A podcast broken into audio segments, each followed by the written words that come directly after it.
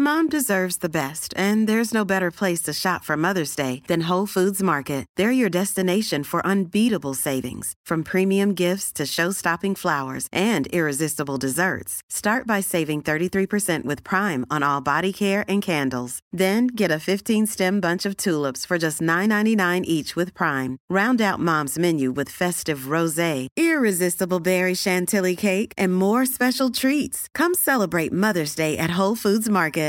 A lot can happen in the next three years. Like a chatbot may be your new best friend. But what won't change? Needing health insurance. United Healthcare Tri Term Medical Plans are available for these changing times. Underwritten by Golden Rule Insurance Company, they offer budget friendly, flexible coverage for people who are in between jobs or missed open enrollment. The plans last nearly three years in some states, with access to a nationwide network of doctors and hospitals. So, for whatever tomorrow brings, United Healthcare Tri Term Medical Plans may be for you. Learn more at uh1.com.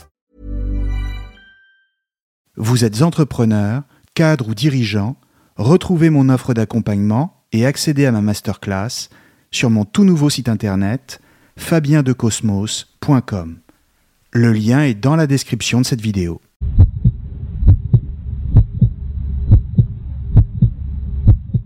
Bonjour à tous et bienvenue sur Cosmos. On n'a jamais fini de parler d'un philosophe, surtout quand ce philosophe, c'est Nietzsche. Au fond, on ne fait que le survoler, suggérer quelques points fondamentaux, mais guère plus. Parler Nietzsche, c'est toujours tenter une vague esquisse d'une main tremblante, et cela parce que c'est un philosophe dont la pensée ne correspond pas à un système. C'est une pensée qui se transforme tout au long de sa vie, une pensée en devenir, et donc une véritable pensée.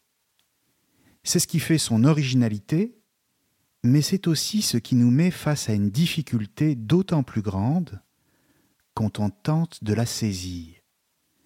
Saisir le mouvement de la pensée de Nietzsche exige en un sens de se fondre dans ce qu'il pense, de voir les choses de son point de vue, c'est-à-dire celui de la hauteur et du dionysiaque. Mais alors justement, qu'est-ce que le dionysiaque? Est-ce un dieu, un concept ou un courant de pensée? Pour répondre à ces questions, il faut d'abord garder à l'esprit que la figure de Dionysos traverse toute la pensée de Nietzsche, depuis ses débuts de philosophe jusqu'à la fin de sa vie consciente. On peut même dire que toute sa philosophie dépend de Dionysos. Et cela depuis son tout premier texte, lequel ne sera pas publié de son vivant, et qui s'intitule La vision dionysiaque du monde en 1870, jusqu'à son dernier livre, Ecce Homo, en 1888, qui se termine avec Dionysos. C'est la figure de ce Dieu qui structure la pensée du philosophe, y compris quand il ne fait pas directement référence à lui. Elle est omniprésente chez lui, dominante même, et Nietzsche ira jusqu'à se proclamer le dernier disciple de Dionysos, voire signer lui-même Dionysos. Mais qui est Dionysos exactement? Pour le présenter très simplement, Dionysos n'est pas un dieu grec à l'origine, mais oriental. Selon les différentes versions du mythe, il est le fils de Zeus et de la mortelle Sémélé, de Déméter ou encore de Perséphone. Mais quelle que soit la version, Dionysos est toujours présenté comme un dieu qui est né deux fois, soit arraché du ventre de sa mère et ensuite confié à Zeus pour terminer sa gestation dans sa cuisse, soit démembré par des titans après sa naissance, puis reconstitué à partir de son cœur. C'est pourquoi il est d'abord à comprendre comme le Dieu de la renaissance éternelle, celui qui se régénère et qui dépasse la mort, de sorte qu'il est également associé à l'image d'un feu divin qui ne s'éteint jamais et qui est symbole de vie. Cette association de Dionysos avec le feu est précisément ce qui fait aussi de lui le dieu du vin et de l'ivresse. le vin étant alors considéré par les Grecs comme une eau de feu, qui vient de la terre et stimule la vie. Cela dit, l'ivresse n'est pas seulement à comprendre ici comme l'effet de l'alcool, car il y a différentes manières de s'enivrer, à travers la création artistique et musicale par exemple, ou encore l'émotion ou l'affectivité. Dans tous ces cas, pour Nietzsche, l'ivresse permet à l'homme de conquérir la sensation du délice d'exister. C'est ce qui permet à l'homme de ressentir la vie dans toute son intensité. Une vie sans ivresse ne serait donc pas une vie véritablement vécue. Mais pourquoi Nietzsche s'intéresse-t-il à Dionysos? Comprenons bien ici qu'avant d'être philosophe, Nietzsche est d'abord un philologue, c'est-à-dire un spécialiste des langues anciennes, et qu'il se spécialise sur le grec ancien. En l'occurrence, toute sa démarche intellectuelle consiste d'abord à se demander comment est née la tragédie grecque. C'est donc d'abord un problème de philologie et d'histoire de la littérature. Dans La naissance de la tragédie, publié en 1872, il avance la thèse que les Grecs ont très vite fait preuve d'une remarquable lucidité face à la vie. Toujours confrontés à la guerre, à la violence absurde, aux passions destructrices et à la mort, ils ont très tôt ressenti l'absurdité de l'existence. Et cela à tel point que cette lucidité aurait aussi bien pu les faire mourir de désespoir dans le cadre de suicides collectifs. Très tôt, la question que les Grecs se posent est donc simple. Comment continuer à vivre quand la vie, en elle-même, n'est rien d'autre qu'un déploiement de forces aveugles que rien ne peut arrêter et qui emporte tout sur son passage. Pour Nietzsche, la réponse des Grecs à cette interrogation fondamentale, et qui concernait directement leur survie, a été d'opposer à une réalité difficilement supportable une sorte de rêve, le voile onirique du beau monde des dieux olympiens. Ou, si vous préférez, pour ne pas désespérer de voir la vie telle qu'elle est, pour ne pas mourir de leur propre lucidité, ils se sont donné des dieux et par là même une structure esthétique. Encore une fois, cosmos, cela veut dire ordre et belle apparence. L'univers n'était plus vain, et la souffrance était désormais justifiée par une vision idéalisée, une belle apparence, celle du cosmos. Pour Nietzsche, cette première mise en forme de l'univers des Grecs est dominée par Zeus, bien sûr, mais surtout par le dieu Apollon. Pourquoi? Eh bien parce qu'Apollon est précisément le dieu de la belle apparence c'est celui qui met en forme le chaos, qui le met en ordre, à travers des individus. Il est le Dieu par excellence de la clarté solaire, grâce à laquelle les individus se distinguent les uns des autres et apparaissent. C'est par lui qu'on sort d'une volonté primitive et autodestructrice et qu'on entre dans un monde clair, rationnel et organisé. En ce sens, Apollon est le dieu de la forme, c'est-à-dire de l'apparence précise et singulière que prend une idée, un principe, une volonté, pour se donner à voir dans le monde. De cette manière, un corps est une forme, une œuvre d'art est une forme, les institutions de l'État ou la loi sont des formes, et ainsi de suite. Tous ces exemples font partie de l'apollinien, en tant que tous découlent d'un même principe d'organisation du monde. En donnant une forme aux choses, Apollon est aussi le Dieu qui les fait apparaître dans le monde, et partant, celui qui permet leur existence. Les individus que nous sommes apparaissent également de cette manière, si bien que le principe apollinien est un principe d'individuation. Toute forme correspond à un être ou à une chose singulière laquelle se distingue donc désormais des autres sur la toile de fond générale du cosmos. Simplement, sitôt qu'on fait apparaître une forme dans le monde, se pose presque tout de suite un problème. Celui de voir le monde se figer dans et à travers cette forme. Faire évoluer la forme représente une véritable difficulté, puisque la forme relève de l'être, de la stabilité, de l'immuable, et le monde de l'instable, du devenir, du changement.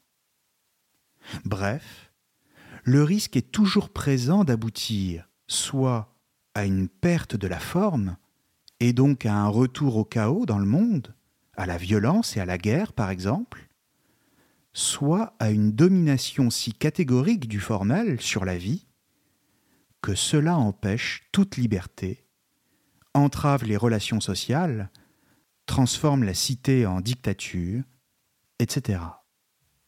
C'est alors, pense toujours Nietzsche, que les Grecs ont accepté de faire entrer Dionysos dans leur panthéon, pour qu'ils remettent, de manière permanente, de la vie dans le formel et qu'il permette une respiration par rapport à l'apollinien. Le dionysiaque, c'est donc ce principe vital et nécessaire au monde pour renouveler son énergie. Mais c'est aussi le principe de déstabilisation de la forme, de toutes les formes dont j'ai parlé, et de dépassement de l'individu. Déstabilisation de la forme d'abord, parce qu'il faut bien que des institutions politiques notamment puissent être critiquées que des œuvres d'art soient contestées, que des individus soient défiés, pour garantir à une communauté d'êtres humains de vivre libre. Et à cet égard, il faut comprendre que Dionysos est celui qui apporte avec lui une forme de fraîcheur et de joie par rapport à des formes vieillissantes. Dépassement de l'individu ensuite, parce qu'il est le dieu de l'ivresse et qu'en ce sens, il permet de s'oublier soi-même et de se fondre dans quelque chose qui nous dépasse. Bref, nous aboutissons à une description de la vie sous deux angles, deux aspects. D'un côté, le dionysiaque, qui est une énergie transindividuelle marquée par l'irrationnel, l'indistinction, l'informe, la surabondance de vitalité et l'ivresse, comme je le disais et d'un autre côté le principe apollinien, qui se définit lui comme un idéal esthétique et une mise en forme rationnelle, caractérisée par la mesure et la sérénité. Il impose donc une limite à l'ivresse dionysiaque. Mais comprenons bien que, contrairement à ce qu'on a souvent fait, ces deux principes, apollinien et dionysiaque, ne sont pas exactement à opposer c'est simplement qu'ils se complètent et s'équilibrent. L'apollinien sans le dionysiaque comporte le risque d'une perte d'énergie du vivant. Mais le dionysiaque sans l'apollinien, au contraire, se traduirait par un tel déchaînement de force qu'il ferait revenir le chaos et l'autodestruction. Et dans les deux cas, c'est la vie elle-même qui serait en danger. Plus largement, il faut retenir que pour Nietzsche, ce qui est au cœur de la vision de l'univers des Grecs, c'est un couple divin sur lequel repose l'équilibre de tout ce qui existe, c'est-à-dire un principe religieux. C'est pour cette raison que les Grecs vont célébrer des fêtes religieuses en l'honneur de Dionysos. Nietzsche soutient donc ici la thèse, toujours dans la naissance de la tragédie, que la tragédie grecque, et même de manière plus large tout leur théâtre, est né du culte de Dionysos, ce qu'on appelait alors les Dionysies, c'est-à-dire des festivités religieuses célébrées une fois par an et pendant une semaine. Pendant ces fêtes, on chantait des dithyrambes, c'est-à-dire des chants en l'honneur de Dionysos, sur des airs de flûte, et on dansait sous l'effet de diverses drogues, en se laissant emporter par le mouvement jusqu'à atteindre un état de transe. Le résultat, c'était un chaotique mouvement collectif dans lequel on pouvait voir une forme de puissance ou de volonté, dans lequel les individus ne faisaient plus qu'un. Il s'agissait alors de donner une représentation de la puissance de la vie elle-même, de la donner à voir dans son unité primitive et de susciter l'enthousiasme du public. C'était ainsi que le Dieu lui-même se manifestait à travers la foule, de telle sorte qu'on pouvait faire l'expérience concrète de sa présence sous la forme d'une ivresse collective. D'une certaine manière, à ce moment-là, les participants sortaient littéralement de la civilisation et étaient reconduits au sein de la nature par le biais des instincts et des pulsions suscités par le spectacle. Ce qui dominait alors, explique Nietzsche, c'était un sentiment d'indistinction avec les autres, ou si vous préférez, d'une communion. Au début, il ne s'agissait que d'un chœur qui chantait des hymnes, mais progressivement, des personnages et des intrigues sont apparus pour donner naissance à des pièces. L'idée des Grecs était cependant toujours la même transfigurer la réalité et sa violence dans la belle apparence formelle d'une œuvre d'art, en l'occurrence d'une œuvre théâtrale. En d'autres termes, les Grecs se sont donné le théâtre plus spécifiquement la tragédie, pour pouvoir contempler le réel, mais à travers la belle apparence de personnages, de dieux et de héros. Il s'agissait pour eux de voir le monde en déposant sur lui un voile de beauté. C'était un rêve, pour reprendre le mot même de Nietzsche, que les Grecs se sont donné. Un rêve pour voir la vie telle qu'elle méritait d'être vécue c'est-à-dire avec une certaine grandeur, malgré la souffrance bien réelle qu'elle implique, et cela sous le double patronage d'Apollon et de Dionysos. Il faut donc faire coexister les deux, du moins pour l'instant en ce qui concerne la philosophie de Nietzsche, les articuler ensemble, tout à la fois pour donner une forme concrète et rationnelle à la vie, mais aussi pour l'embellir, la rendre vivable et surtout pour la justifier. Pour Nietzsche, les deux grands tragédiens qui ont su montrer le dionysiaque de la vie et le recouvrir de beauté apollinienne sont Échille et Sophocle. Et cela parce que c'est seulement chez ces deux auteurs que les tragédies, au-delà des sujets qu'elles abordent et des personnages qu'elles mettent en scène, racontent toujours la même histoire fondamentale, comme en filigrane, et qui est celle de Dionysos lui-même, lequel est chez eux le seul véritable acteur et sujet des pièces. C'est toujours de lui dont il est question, et donc, à travers lui, de la réalité de la vie elle-même, comprise comme une volonté, une puissance affirmative qui se veut elle-même et qui emporte les individus toujours pris dans un destin qui les dépasse. De la même manière, au-delà des problématiques esthétiques que Nietzsche posait dans la naissance de la tragédie, il considère que le couple Apollon-Dionysos est présent dans toutes les formes culturelles et politiques que la civilisation grecque et ensuite plus largement occidentale va adopter tout au long de son histoire. Toute forme culturelle, comme une œuvre d'art par exemple, ou toute forme politique à travers une institution, n'est rien moins que le signe visible, dans le monde des phénomènes, d'une force qui est cachée et qui se manifeste à travers elle. Il débusque ainsi derrière le monde des apparences, non pas une réalité qui relèverait d'une vérité éternelle, comme le faisait Platon, mais une force qui devient et qui relève du mouvement dionysiaque, c'est-à-dire une volonté, pour ne pas dire encore une volonté de puissance.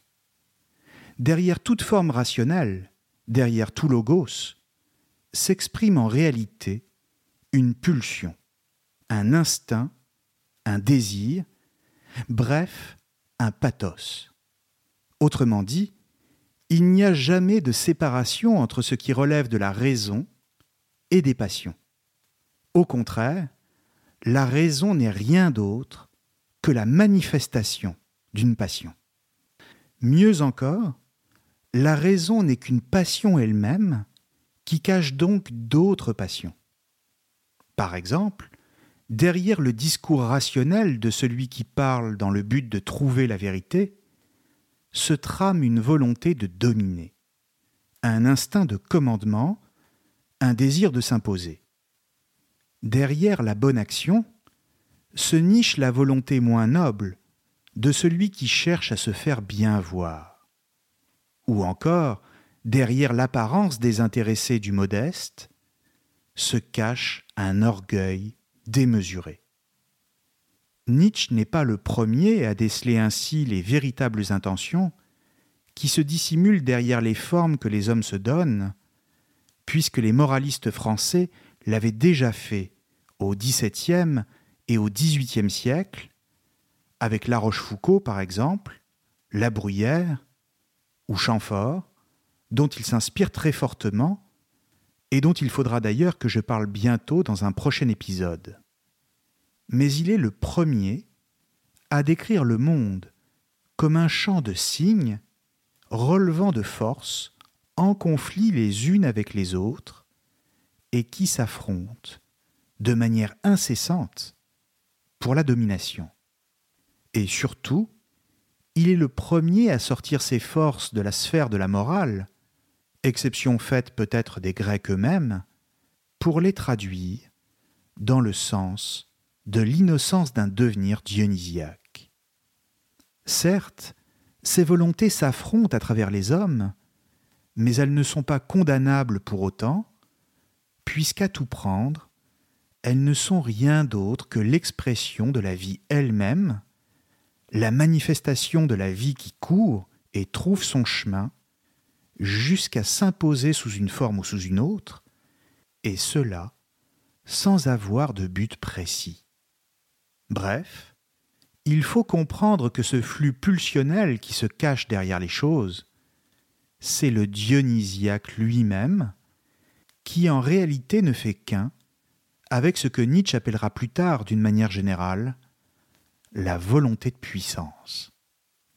Simplement, comme nous allons le voir, le dionysiaque, ce n'est pas que cela. Pour l'heure, c'est-à-dire après la publication de la naissance de la tragédie, ce couple Apollon-Dionysos va disparaître assez rapidement dans les œuvres de Nietzsche pour laisser la place à Dionysos lui-même face à ses adversaires. Car en effet, Dionysos est le représentant d'un monde très précis et surtout le porteur d'un type de pensée très particulier, celui de la pensée tragique, lequel, explique Nietzsche, va commencer à s'effondrer à partir de l'Antiquité jusqu'à son époque, au XIXe siècle, sous les coups de boutoir d'ennemis acharnés à sa perte. Alors justement, qu'est-ce que la pensée tragique d'abord? Et ensuite, qui sont ses ennemis?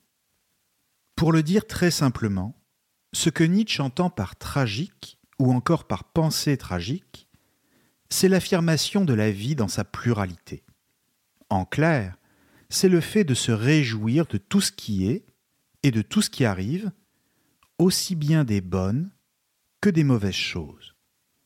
Et on comprend mieux la difficulté que cela représente, car en effet, comment se réjouir de la mort, de la guerre, ou des catastrophes? Comment est-il possible d'entretenir un rapport toujours positif avec l'existence Nietzsche est bien conscient de cette question très concrète et il répond que déplorer les malheurs qui surviennent dans une vie d'homme, cela revient en réalité à en souffrir toujours plus. C'est se complaire dans la souffrance et partant dans le ressentiment contre la vie. Celui qui fait l'expérience de la mort d'un être aimé, par exemple, à force de se plaindre et de gémir de douleur, en vient à détester la vie elle-même et la met en accusation. Tant qu'elle lui apporte ce qu'il en attend, tout va bien. Mais dès qu'elle lui reprend ce qu'elle lui avait donné, la vie devient coupable de la souffrance qu'il endure. Le tragique, c'est une certaine conception de la place de la douleur dans la vie, laquelle consiste précisément à la relativiser.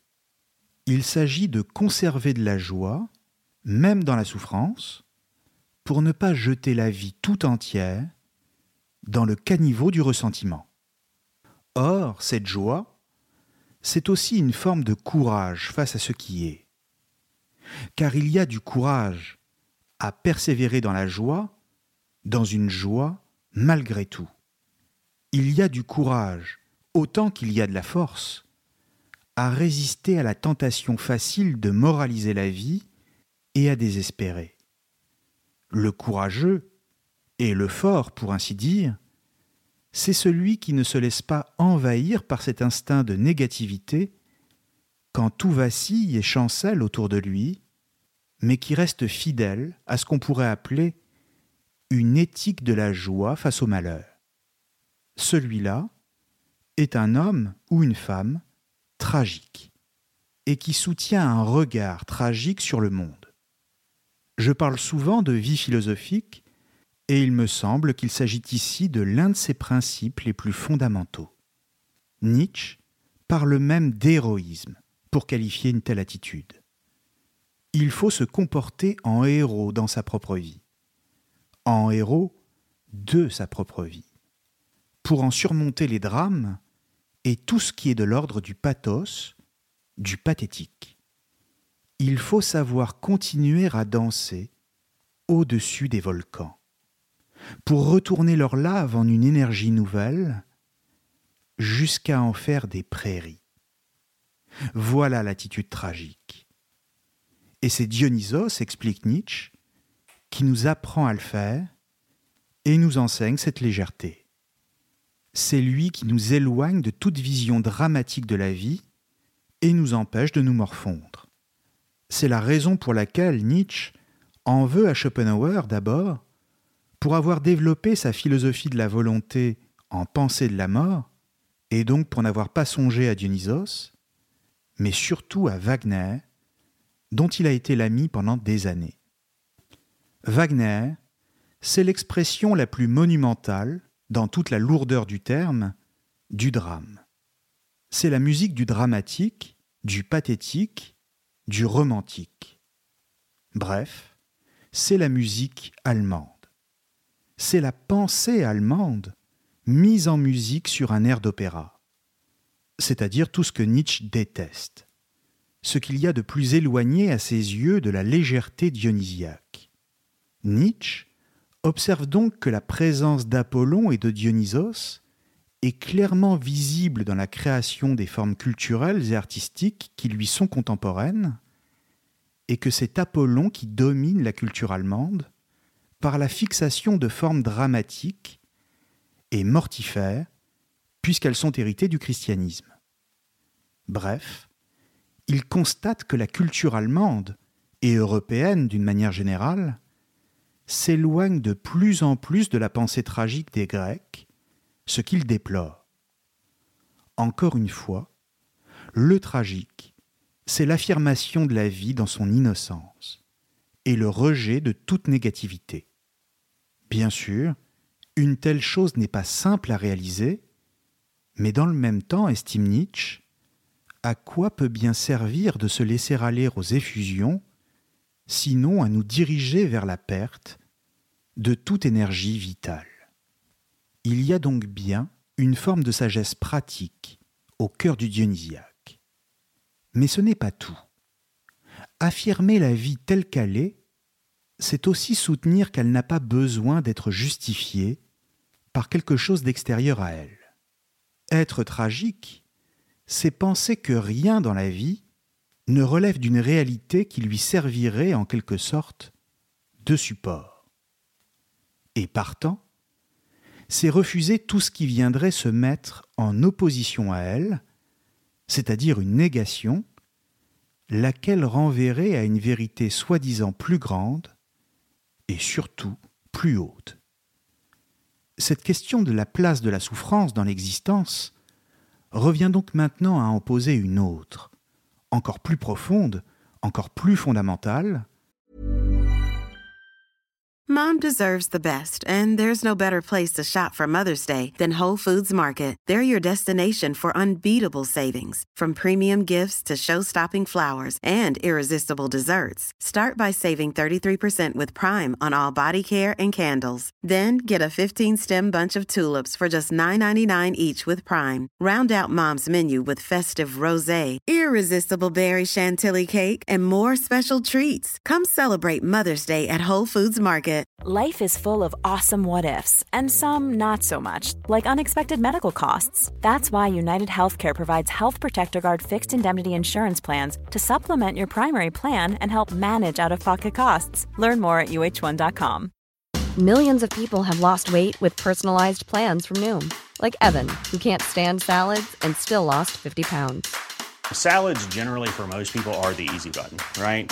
For me, that wasn't an option. I never really was a salad guy. That's just not who I am. But Noom worked for me. Get your personalized plan today at Noom.com. Real Noom user compensated to provide their story. In four weeks, the typical Noom user can expect to lose one to two pounds per week. Individual results may vary. Burrow's furniture is built for the way you live. From ensuring easy assembly and disassembly to honoring highly requested new colors for their award-winning seating, they always have their customers in mind. Their modular seating is made out of durable materials to last and grow with you. And with Burrow, you always get fast, free shipping. Get up to 60% off during Burrow's Memorial Day sale at burrow.com slash ACAST. That's burrow.com slash ACAST. burrow.com slash ACAST. Celle qui consiste à se demander quel est le sens de l'existence. Et donc à savoir si oui ou non, il y a une justice à attendre au bout d'une vie d'homme. Tout le problème est là pour Nietzsche, qui ne cesse de répéter que jusqu'ici, cette question n'a trouvé de réponse que dans la justification de l'existence par quelque chose qui lui était extérieur. En clair, la vie n'a pas de sens, donc il faut lui trouver un principe qui, posé à l'extérieur de la vie, pourra la justifier. Poser un tel principe à l'extérieur de la vie pour la justifier, c'est précisément la remettre en cause dans ce qu'elle est. C'est opposer une négation à l'affirmation qu'elle constitue. Or voilà, maintenant qu'on comprend mieux ce qu'est le tragique pour Nietzsche, voilà ce qu'est son adversaire, et même son ennemi le plus acharné, c'est-à-dire la négation. Le non opposé à ce qui se déploie sans interrogation. Qu'est-ce que ce non exactement? Le non, la négation, c'est l'outil de ceux qui ne supportent pas la vie telle qu'elle est. C'est la réponse de ceux qui sont dans la réaction. Cette négation se présente sous deux formes, elle prend deux visages, et le premier d'entre eux, c'est Socrate. Socrate, c'est celui qui, sous l'effet des leçons de Parménide avant lui, fait entrer de la négativité dans le monde. Il dit non. Ou si vous préférez, il remet en cause, il contredit. Il est porteur de ce que Nietzsche considère comme le poison qui va mettre fin au monde tragique des Grecs et donc à la vision dionysiaque du monde pour donner naissance à un monde qui est encore le nôtre aujourd'hui. Et ce poison, c'est celui de la dialectique. Quand le dionysiaque consiste à donner son assentiment à la vie dans la pluralité des expériences qu'elle nous donne à vivre, Socrate remet en question la validité de toute expérience dans le monde au profit d'une réalité supérieure. Comprenons bien que Nietzsche conserve de la dialectique ce qui relève de l'opposition des contraires, et l'idée que toute chose naît de son contraire, comme par exemple, selon lui, le fait que l'idée de vérité est issue d'un mensonge. Mais contrairement aux dialecticiens, d'abord Socrate, puis ensuite dans l'histoire de la philosophie Hegel, il rejette toute idée de synthèse. Il n'y a pas pour lui de dépassement à espérer. Tout simplement parce qu'il n'y a pas d'autre monde que celui-ci. Tout comme il n'y a pas non plus de réalité supérieure et transcendante, pas de réalité dans une soi-disant vérité en soi. Avec Socrate s'achève la Grèce de la pensée tragique, c'est-à-dire de l'acceptation du monde tel qu'il est dans sa multiplicité, pour entrer dans l'ère de la dialectique, qui conduit lui-même tout droit aux abstractions métaphysiques et aux idéaux absolus. À partir de lui, l'opposition n'est plus celle du couple Apollon-Dionysos, comme je le disais tout à l'heure, mais désormais celle d'Apollon-Dionysos contre Socrate, et ensuite de Dionysos seul contre le philosophe. Socrate, c'est donc celui qui considère que la vie ne se suffit pas à elle-même, mais qu'elle doit être justifiée par une vérité qui la dépasse et qui, en la dépassant, lui donne un sens. C'est la naissance de la philosophie, au sens où nous la définissons en général, qui se joue ici, sous la forme d'une justification par l'idée du vrai. La vie n'est pas suffisamment vraie par elle-même, et donc elle n'a pas de valeur en dehors de l'idée de vérité. Celle-ci est donc à chercher et à formuler clairement pour faire monter les hommes jusqu'à elle, afin qu'ils la contemplent dans sa pureté et son éternité. Ensuite, le second visage de cette négativité, qui restera d'ailleurs comme la véritable cible de Nietzsche, c'est le christianisme, et plus précisément la figure du Christ. Le Christ est donc le principal adversaire de Dionysos, car c'est avec lui que la mise en accusation de la vie est la plus forte. Comprenons bien ici que pour les deux, le Christ et Dionysos, la passion, c'est-à-dire le martyr, est le même. Le Christ parce qu'il est crucifié, et Dionysos parce que dans le mythe, il est démembré et tué avant de renaître à nouveau. Les deux se ressemblent donc, mais ils s'opposent diamétralement en tant qu'ils portent tous deux deux conceptions antinomiques de la souffrance au cœur de la vie. Encore une fois, l'enjeu essentiel, comme on l'a compris, c'est la souffrance humaine, à savoir comment la justifier. Pour le dire simplement, la conception dionysiaque de la vie considère que c'est la vie elle-même qui justifie la souffrance et qui l'affirme. La souffrance n'est rien d'autre que la condition pour que la création soit possible. S'il n'y a pas de souffrance, il n'y a pas d'enfantement, au sens propre de l'accouchement, comme au sens figuré pour une œuvre d'art, et donc dans les deux cas, pas de beauté. Sans la souffrance, la vie serait pour ainsi dire sans intérêt et sans saveur. La souffrance est donc au centre du processus créatif, comme du renouvellement de la vie elle-même à travers les générations. Du point de vue de Dionysos, la vie n'a pas besoin d'être justifiée, puisqu'elle est en elle-même ce qui justifie tout le reste. Rien n'est supérieur à la vie, et donc toutes les valeurs que l'homme se donne ne sont que des fictions dérisoires, des tentatives pour donner un sens artificiel à la vie, laquelle en tant que telle n'en a strictement aucun. Mais du point de vue du Christ, s'il y a de la souffrance dans la vie, cela signifie que la vie en elle-même n'est pas juste, et qu'elle doit donc le payer exactement comme on doit s'acquitter d'une dette. La souffrance est le châtiment que la vie doit payer pour son injustice essentielle. Pour Nietzsche, entre Dionysos et le Christ, il y a donc un basculement d'une certaine conception de la souffrance, en l'occurrence la souffrance comme sublimation et création chez les Grecs, à une souffrance comme châtiment dans le christianisme. Ou si vous préférez, avec le christianisme, la vie cesse de faire l'objet d'un culte. Au contraire, les hommes lui opposent une morale et lui infligent une punition pour payer la dette de leur péché.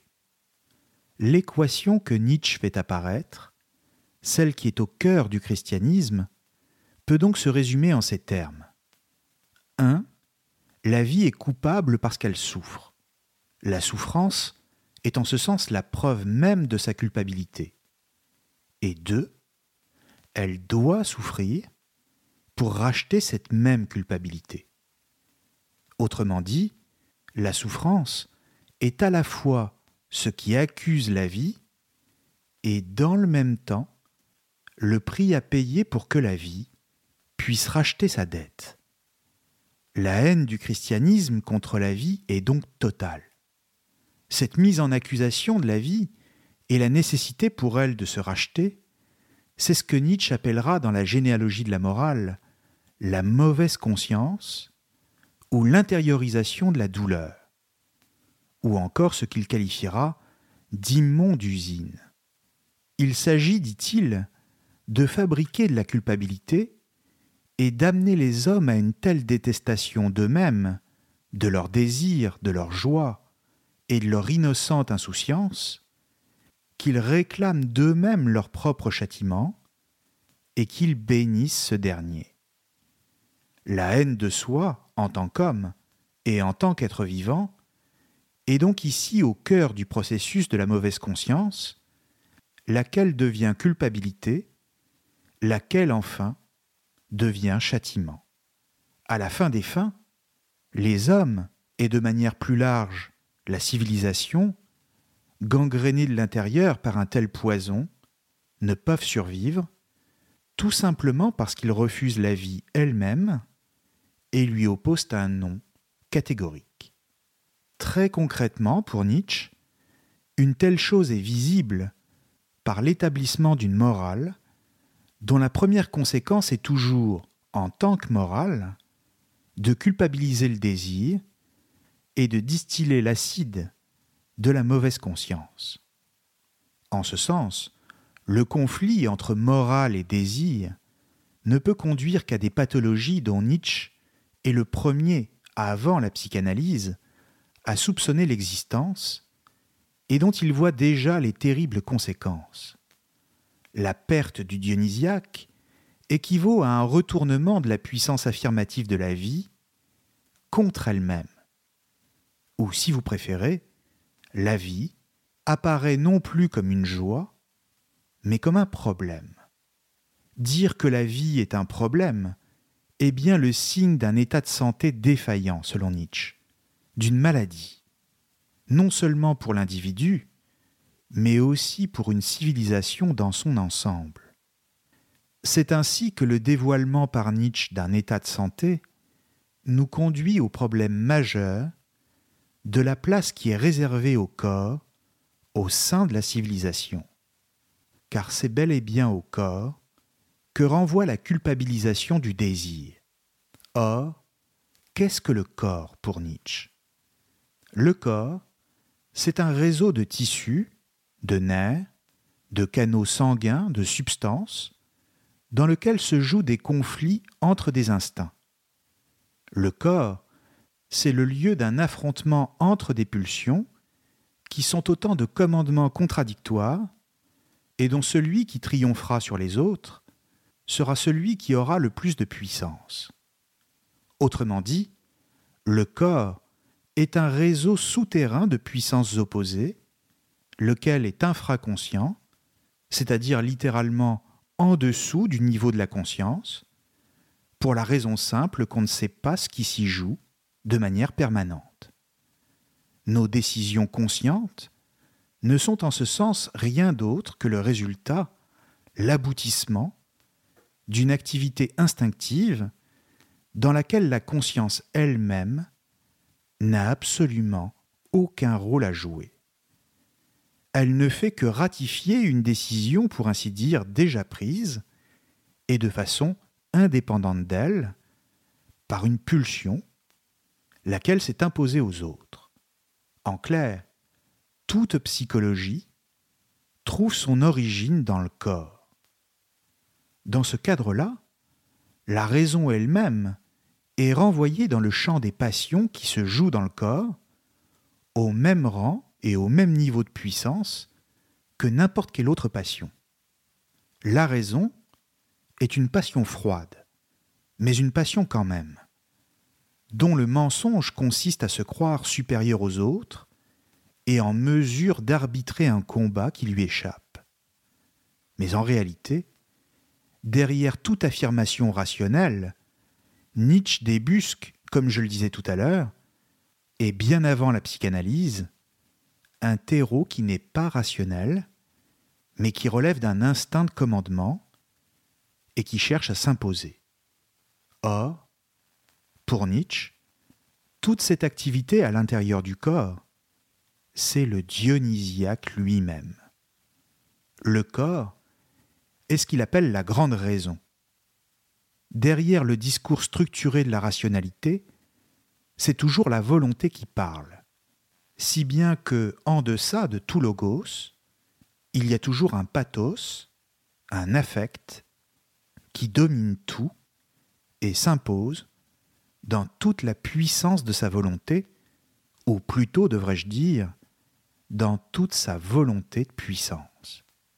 Ça pense en moi, écrit Nietzsche, dans Par-delà bien et mal, prenant ainsi de l'avance sur ceux qui ne feront que le reprendre au XXe siècle, en l'occurrence Freud et Lacan, pour ne citer qu'eux. L'emploi du ça est ici révélateur, déjà, d'une puissance qui s'affirme indépendamment de la volonté consciente du sujet. Ou pour le dire encore autrement, si tout en nous est volonté, rien en revanche ne relève de notre volonté. C'est une volonté impersonnelle et aveugle.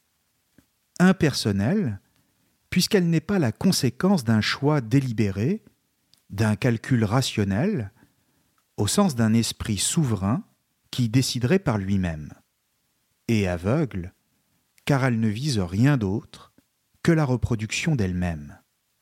Cette idée d'une volonté aveugle et qui domine tout avait déjà été mise en évidence par Schopenhauer, dont le jeune Nietzsche avait été si impressionné. Pour rappel, Schopenhauer considérait que la volonté, c'est-à-dire en clair le désir, constituait la seule et unique vérité du monde, et que tout individu, pouvait en faire l'expérience en lui-même en le ressentant dans son corps. Le corps, c'est en effet le lieu même de l'expression du désir. Autrement dit, là où la raison s'était révélée incapable de comprendre la réalité métaphysique du monde, le corps, lui, apparaissait à Schopenhauer comme le seul moyen pour nous la faire découvrir. Schopenhauer contrairement à Kant lui-même, renouait donc avec une forme de métaphysique, mais c'était une métaphysique qui passait par le corps et qui faisait coïncider la réalité de toute chose avec le désir. Simplement, aux yeux de Nietzsche, qui fut d'abord un disciple enthousiaste, l'enseignement de Schopenhauer s'est vite révélé insuffisant car celui-ci considérait la volonté comme un asservissement pour l'homme. Quoi qu'il fasse, et où qu'il aille, l'homme est soumis, explique Schopenhauer, à une volonté qui le dépasse et dont il ne peut jamais se défaire, à moins d'accepter la mort. C'est ainsi qu'il en vient à développer une pensée du dépassement de la volonté à travers la mort pour s'en libérer et se dissoudre dans la totalité du monde. Il en vient même à affirmer Vive la mort, ce qui est bien sûr totalement délirant et ce qui a sûrement fait sursauter Nietzsche. En ce sens, pour Schopenhauer, la volonté et donc la vie elle-même correspondrait à un problème, ce qui est aux antipodes de toute pensée tragique, c'est-à-dire de toute vision dionysiaque de la vie. Nietzsche estime que le constat de Schopenhauer sur le corps est aussi précieux que fondamental. Mais dans le même temps, il considère que la conception mortifère de la volonté qui en découle chez son ancien maître est le fruit d'un christianisme mal digéré. Au fond, Schopenhauer ne fait que reconduire la pensée chrétienne sous une autre forme, avec en toile de fond le même besoin viscéral, c'est le cas de le dire, de mise en accusation de la vie. Il nie la vie, malgré son athéisme, de la même manière que le christianisme. Laissons la parole à Nietzsche ici. Nous sommes au paragraphe 357 du Gai Savoir, dans lequel il met en rapport la question du sens de l'existence, si essentielle et dont je parlais tout à l'heure, avec la réponse de Schopenhauer et ce qu'il en pense lui-même. Écoutons-le. Schopenhauer, comme philosophe, fut le premier athée convaincu que nous eussions eu en Allemagne. C'est le secret de son hostilité envers Hegel. L'existence n'a rien de divin. C'était pour lui une vérité donnée, une chose intangible, indiscutable. Dès que nous repoussons ainsi l'interprétation chrétienne, nous voyons se dresser devant nous, terriblement, la question de Schopenhauer. L'existence a-t-elle donc un sens? Cette question, qui demandera des siècles avant de pouvoir être simplement comprise de façon exhaustive, dans le repli de ses profondeurs.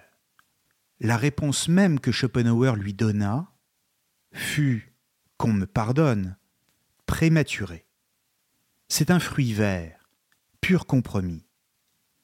Il s'est arrêté hâtivement, pris dans les raies de ses perspectives morales, qui étaient le fait de l'ascétisme chrétien, et auquel en même temps qu'à Dieu, on avait signifié qu'on ne voulait plus croire.